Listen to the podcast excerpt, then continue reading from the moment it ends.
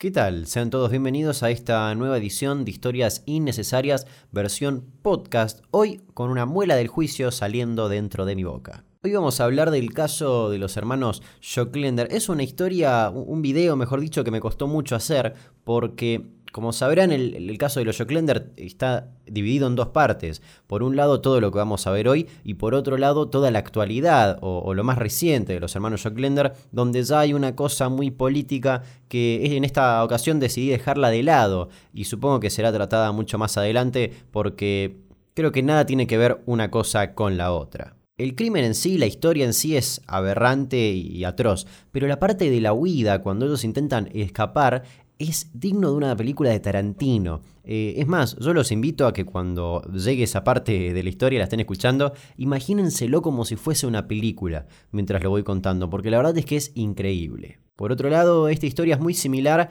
a la de los hermanos Menéndez, o mejor dicho, la de los hermanos Menéndez es muy similar a esta historia porque hay un par de años de diferencia entre una y otra. Primero ocurrió la de los Jocklender, después la de los hermanos Menéndez. Si bien la historia de los hermanos Menéndez no la transformé en un podcast eh, todavía, pueden verla en mi canal de YouTube, buscan Damián Cook, hermanos Menéndez, y van a encontrarlo. Es uno de mis videos favoritos porque hay bastante archivo, eh, hay mucho audio, llamadas a la policía y cosas similares, así que me gustó, me gustó mucho realizarlo. Ahora sí, sin dar más vueltas, vamos a empezar con la historia del caso Jocklender. Mauricio Jocklender era ingeniero y conoció a Cristina Silva, que era actriz, y se mudaron juntos a Tandil porque Mauricio había conseguido un puesto de gerente en una metalúrgica en ese lugar. El 30 de mayo de 1958 nace el primer hijo de esta pareja, Sergio Jocklender, y tres años después el segundo, llamado Pablo. Y en 1963 nace la única y última hija, Ana Valeria Jocklender. Para el año 1968 las cosas iban bastante bien en la familia, en el plano económico sobre todo, y deciden mudarse a un departamento en el barrio de Belgrano, más precisamente en la calle 3 de febrero al 1480. Y por fuera era una familia modelo, los Jocklender eran como la familia ideal, pero por dentro las cosas eran bastante, bastante diferentes. En primer lugar, la relación entre Mauricio y Cristina estaba cada vez más y más desgastada, al nivel que Cristina llevaba sin disimulo ni intención tampoco de ocultarlo a varios amantes a su casa y hasta se los presentaba a sus hijos como eso, como amantes. Además era alcohólica y adicta a algunos medicamentos y en varias ocasiones acosó sexualmente a su hijo Pablo desde que él tenía más o menos unos 12 años. Por otro lado, Mauricio estaba bastante ausente en la casa y hasta llegó a confesarle a la familia que tenía un amante, un compañero de su trabajo. La casa donde vivían estaba cada vez más desordenada y sucia y era como un sinónimo y una representación de esa desequilibrada vida que tenía la familia. Y con la única persona que Pablo hablaba sobre los abusos era con su hermano Sergio, y no dejaban de suceder hasta que una noche Pablo decidió ponerle punto final. A inicios de 1981, mientras sus padres estaban durmiendo, Pablo roció la habitación de ellos con nafta y la prendió fuego, pero lograron escapar y Mauricio se dio cuenta al instante que Pablo fue quien inició este incendio, lo echó de su casa y le dijo que se vaya a vivir a Uruguay. Y ahí quedó todo, era una especie de secreto familiar. La familia no quería que su reputación y su apellido queden manchados por un hijo que intentó quemar vivos a sus propios padres y por lo tanto nadie decía nada. En esa época el apellido era todo y era muy común ocultar estos secretos familiares con tal de que no queden manchados de por vida o algo similar. Pablo efectivamente vivió algunos meses en Uruguay, pero después volvió a Buenos Aires y se hospedó en un hotel. Y el temita es que la idea de matar a sus padres todavía continuaba en su cabeza. El 29 de mayo de 1981, Sergio sale a cenar, tanto con su hermana como con sus padres, porque pasadas las 12 de la noche iba a ser el cumpleaños de Sergio, iba a cumplir 23 años, y mientras ellos cenaban, Pablo, que todavía tenía la llave de la casa, entró y se escondió en una de las habitaciones. Después de la cena, que incluyó muchísimo alcohol de por medio, la familia volvió a la casa. Mauricio y Cristina se fueron a dormir, pero aproximadamente a las 3 de la mañana Cristina se despertó, fue al living y se encontró a Sergio ahí parado. Estuvieron hablando unos, unos minutos hasta que Pablo apareció por atrás de ella y le dio un golpe seco en el cráneo con un hierro. Cristina cayó de rodillas al suelo, donde Sergio con otro fierro más la volvió a golpear en la cabeza dos veces más, pero como Cristina continuaba con vida, Sergio buscó una camisa sucia del lavadero y la asfixió con esa camisa. Después de asesinar a su madre, subieron a la habitación donde estaba durmiendo Mauricio y Sergio le pegó con el fierro en la cabeza y después con ese mismo fierro y con una cuerda que había llevado hizo un torniquete alrededor del cuello de su padre y lo asfixió.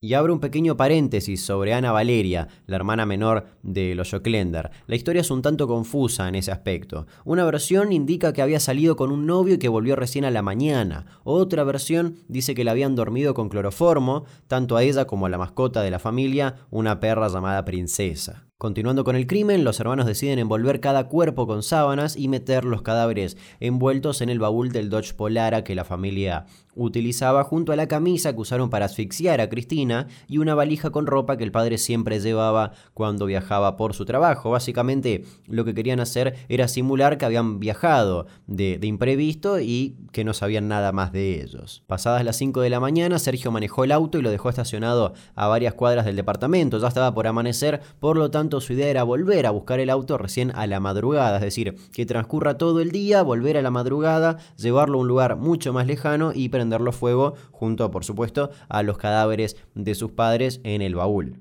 Finalmente, cuando amanece, Ana Valeria pregunta dónde están sus padres y sus hermanos le dicen que habían salido temprano y que seguramente iban a volver a la noche. Ella, que estaba muy acostumbrada a la desordenada vida de sus padres, les cree por completo.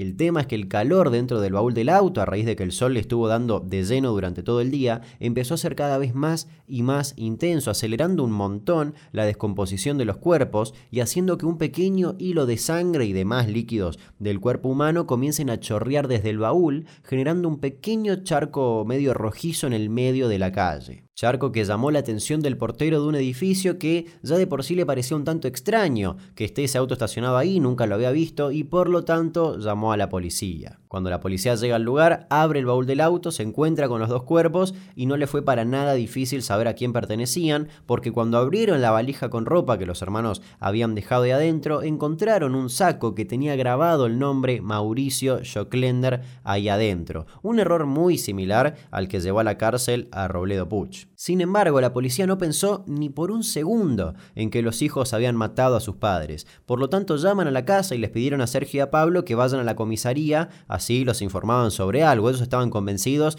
de que los hijos no tenían idea de lo que había pasado. Pero Pablo y Sergio, en vez de ir justamente a la comisaría, deciden huir. Y acá arranca la fuga casi de película. Escucha bien, se subieron a un segundo auto familiar, se fueron a cenar a un restaurante, abandonaron ese auto y se fueron a Mar del Plata. Una vez ahí se instalan en el Gran Hotel Dora con identidades falsas y piden una habitación desde donde veían el avance del caso en la televisión, en el noticiero. Pablo quedarse ahí mientras que Sergio fue a un aeroclub para intentar alquilar una avioneta para huir, pero el dueño le dijo que iban a tener que pasar por la aduana, por lo tanto cancelaron el plan. Ellos querían salir sin que nadie se entere. Después tuvieron una idea bastante bizarra y que hasta el día de hoy es muy poco clara. Citaron en el hotel al publicista Vininsky y después de decirle que representaban a un negocio dedicado a la venta de lanchas y cosas similares, le solicitaron cuatro modelos, dos hombres y dos mujeres, porque querían organizar una cena para 300 personas para exhibir estas lanchas. Al otro día, cuando el publicista fue con los modelos, los hermanos ya se habían ido. Y no solo eso, sino que además se habían separado. Sergio, al mejor estilo lejano oeste, se compró un caballo. Pablo, por su parte, decidió comprar un pasaje de tren porque quería irse por el norte del país. Sergio completó su, su outfit, su disfraz, comprándose ropa de gaucho y unas botas de montar. Acto seguido cabalgó con un revólver en la cintura hasta la localidad de Cobo, a unos 30 kilómetros de Mar del Plata. Una vez ahí, se encontró con un bar llamado El Viejo Almacén, donde entró, se sentó y comenzó a tomar, pero tomó mucho, mucho de más. Tomó tanto como para comenzar a hablar un poquito de más hasta el punto de terminar contándole al dueño del bar que él asesinó a sus padres. El dueño de este bar y un empleado lo ataron y lo golpearon mientras intentaban comunicarse con la policía. Recordemos que estamos ubicados en un bar medio alejado en 1981, no era tan fácil llamar y que la policía llegue. Lo encerraron en un galpón, pero Sergio logró escapar reptando cual serpiente entre los pastizales y corrió hacia la ruta, dejando atrás a su caballo y al revólver. Caminó todo el día. A la noche se durmió al costado de un arroyo y cuando amaneció siguió caminando completamente agotado. Hasta que a lo lejos vio que se acercaba un auto y era su oportunidad ideal para huir. Se acercó a la ruta y con las pocas fuerzas que le quedaban levantó el brazo para frenar a ese auto, que como si fuese una comedia negra, era un patrullero policial policial. Obviamente que lo detuvieron al instante. Los diarios y revistas de esa época los llamaban Caín y Abel, eh, chacales en la sombra, siniestros parricidas o hienas desalmadas, y las fotos de los dos hermanos ya estaba circulando por todos lados. A los dos días detienen a Pablo, su hermano, en Tucumán, pero Sergio lo liberó de culpa y se hizo cargo de los asesinatos confesando absolutamente todo. Voy a poner a continuación un pequeño extracto del audio de la confesión de Sergio Joclender, pero tiene una calidad pésima. Lo que cuenta es que él le pegó en la cabeza a su padre con un fierro y también cuenta que a su madre era adicta al alcohol y a las pastillas.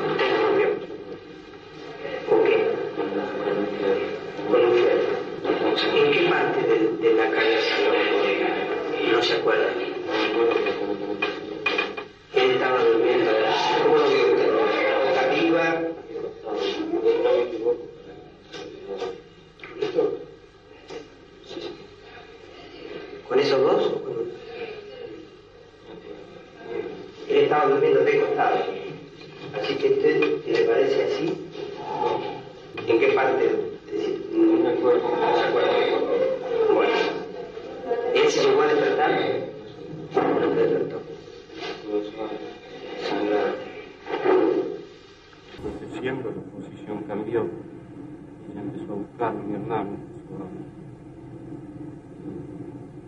Durante el día lo tenía esa posición de desprecio. Lo que ella normalmente tomaba una noche común era una botella de vino, media botella de whisky, tres o cuatro copas de coñac. Todo eso con pastillas.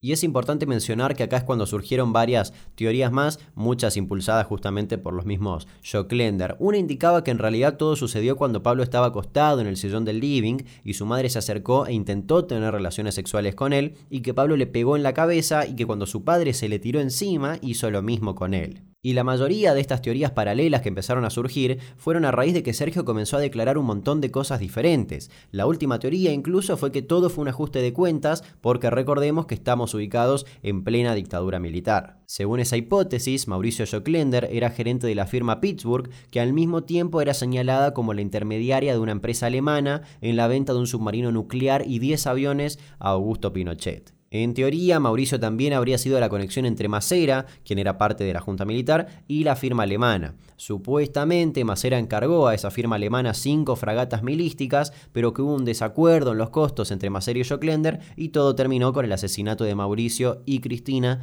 pero insisto, es solo una teoría. En marzo de 1985 condenaron a Sergio a prisión perpetua, Pablo fue absuelto. Pablo, una, una sola cosa y la última, porque la vida de algún modo continúa. ¿Tenés algún proyecto en tu libertad concreto? Me decía el doctor Minces, estudiar, trabajar. Mi hermano. Sabemos que estás absolutamente dolido por tu hermano y creemos realmente en la sinceridad porque frente a la alegría que puede significar ser absuelto, pensar en tu hermano es un gesto de generosidad que eh, valorizar.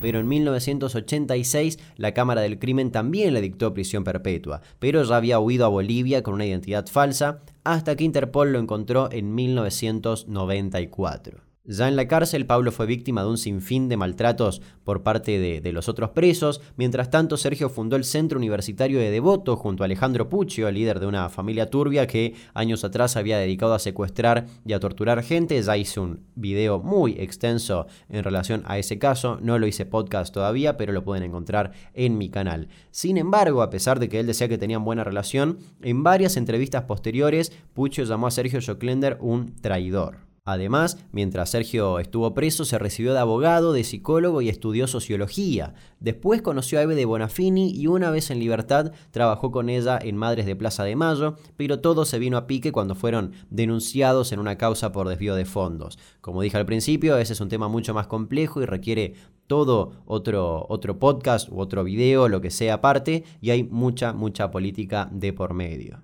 Ana Valeria, la hermana, se cambió el nombre hace muchos años y se despegó por completo de la familia y de la historia Joclender. Ambos hermanos están procesados por defraudación al Estado y al menos hasta 2018 Sergio vivía en Pérez, Santa Fe, donde trabajaba como maestro mayor de obras. Y Pablo por su lado se instaló en Paraguay y está en el rubro de, la construcción. También se sacó el apellido Joclender y ahora todos lo conocen como Pablo Silva, irónicamente el apellido de su madre. Una historia espantosa, sobre todo la parte del crimen en sí, un crimen muy atroz y frío. Pero antes de cerrar este podcast me gustaría dejarles un pequeño extracto de cuando uno de los Joclender fue a almorzar con la señora Mirta Legrand, reina indiscutible de todos los almuerzos, y me parece realmente único. Es un extracto de tan solo unos segundos, pero presten atención a la presentación de la pregunta, a la pregunta y a la respuesta que no lleva a ningún lado. Antes de hacerles escuchar eso, me despido. Nos reencontramos en el próximo Historias Innecesarias versión podcast. Les recuerdo que pueden encontrar absolutamente todo esto en YouTube, buscándolo como Historias Innecesarias o ponen mi nombre, Damián Cook. Y también me pueden encontrar en Twitter y, por qué no, en Twitch, donde estoy exactamente con el mismo nombre, porque básicamente es el mío. Nos oímos en la próxima edición. Hasta luego. No estés nervioso, que no te voy a poner nervioso ni te voy a hacer pasar un mal momento. Te lo puedo asegurar, te lo puedo asegurar. No es mi estilo ni mi costumbre.